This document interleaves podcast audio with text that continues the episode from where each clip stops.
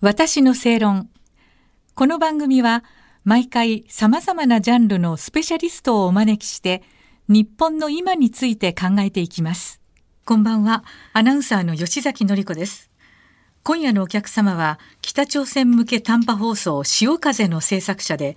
特定失踪者問題調査会幹事長の村尾達さんです。こんばんは。どうぞよろしくお願いいたします。さあ、村尾さんは民間企業退職後、拉致被害者家族の増本照明さんの事務所勤務を経て2004年から特定失踪者問題調査会理事に就任。北朝鮮向け短波放送潮風の立ち上げから参加され番組制作や妨害電波対策などに従事されてきました。また月刊正論7月号では対北ラジオ放送維持国の無策を問うを寄稿されています。さあ村尾さんまずここでですね、はい、短波放送潮風に対する、えー、北朝鮮当局による妨害電波の音源がありますので、はい、一緒にお聞きいただきたいと思います、はい、お願いします。こ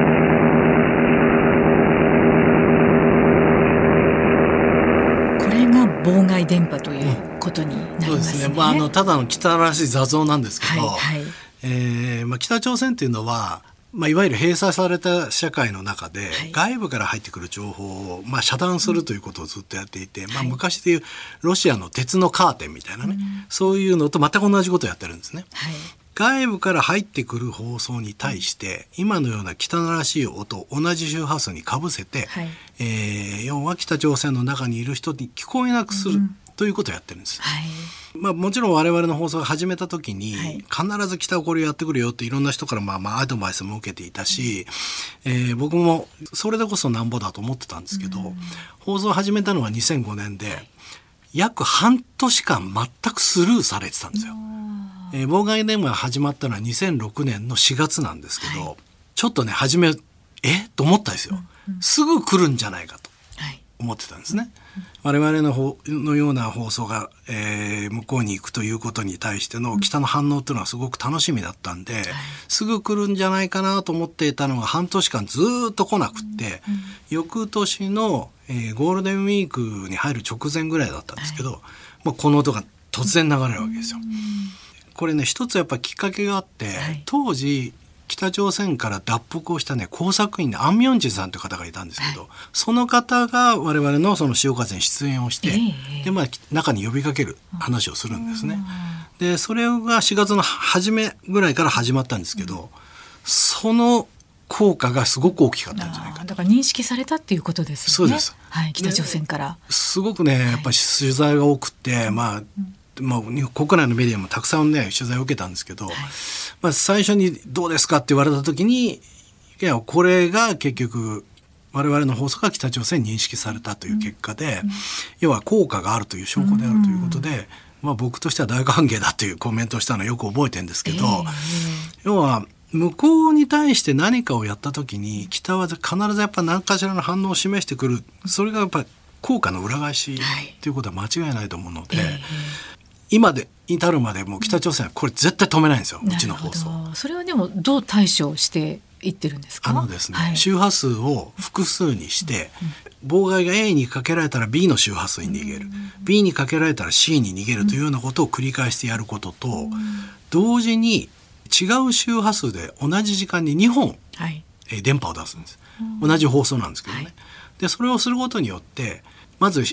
電力をものすごい使うんですよ妨害電波って。で北朝鮮電力事情厳しいですから、はい、簡単に2本同時に潰すってことはやりにくいでしょうと。でさらにそこに周波数をランダムにすることによって、いわゆる北朝鮮に追っかけしづらくするということ。それでもね向こうは必死なんですよ1週間ぐらいで追っかけてくるんですよ。でまたうちは周波数を変える。はいいうようなことを繰り返しながらできるだけ聞きやすい環境を整えるという対策をしてます。なるほど。でもねその運営費についてちょっとお伺いしたいんですけども、はい、クラウドファンディングもやられてますでしょ？うん、はいはいそうです、ね、で運営費自体は大体どのくらいかかるものなんですか？えっとですね去年までは三千万いってなかったんですが、一、はい、年で、ええ、はい、年間大体三千万弱ぐらいだったんですね。はい、ところがですねあの皆さんたちも毎日ニュースでね見てる通りあの日本国内の電気代の高騰っていうのがご家庭を直撃されたと思うんですね。そうか、それが影響してるんですね。で、実は潮風も大量の電力を使って放送しているもんですから、はい、今年の3月から4月で請求書に出ていた電気代だけの数字が、月額の請求書25万円上がっていて、電気代だけで。で、これは大変だなと思っていて、まあ、ほぼ我々の放送っていうのは、あの、民間からの寄付と、あと政府から委託事業として潮風の中で政府の CM 流してるんですよ。なるほど。で、はい、その CM の代金を政府から頂いてる、はい、だからあの支援金とかそういうのは政府からもらってないんですよね。お仕事としてやってるんですけど、それを合わせて、えー、潮風を運営してるんですね。で、まあ大半寄付なんで、なんとかクラファンをやってですね、お金を集めなきゃいけないと。言って、まあ、ちょうどね、今、あの、終わったばっかりなんですよ。えー、で、今回はですね、3回目だったんですけど、はい、えー、過去最大の支援者数と、過去最大の支援額、えー、で、今のいろいろ集計出してる最中なんですけど、えー、まだまだこの国は捨てたもんじゃないなと、非常に思える、えー、コメント、あの一人一人みんなねもうあの本当に2,000人近くの人たちがコメントを書いてくれるんですけど、はい、それを読んでると、うん、拉致問題がこの国で風化していくというのはちょっとおかしいんじゃないかなと思えるぐらい、えー、なんかね熱意を感じるものがいっぱいあって大きな成果がなんか得られました、ね、本当にねあの、まあ、お金集めるのがクラファンなんですけど、はい、実はもうそのお金の問題じゃなくて、それを見た人たちがどう感じてえー、それで支援するかしないかも別なんですねもう支援する人も何万人も超えてるんですよ。でだから全員お金を出してくれるわけじゃないけれども、それを見る人が増えれば増えるほど、はい、この問題がちゃんとね人々に浸透していくっていうそういう大きな役割もクラファンにはあるかなというふうに思ってます。じゃあやってよかったっていう実感が、ありますね、ね、得られましたね。うん、達成感本当にあります。なるほど。うん、そしてね一方であの村尾さんがお書きになっているね、うん、月刊性の7月号なんですけど有事の際の短波放送の重要性っていうかもあると。はいはい、これ実はまあ短波っていうのはもう忘れられたメディアでね、はい、まあ皆さんたちも今はもうほとんどのご家庭じゃ短波ラジオもないし、車でもラジオついてるけど、短波聞けないんですね。で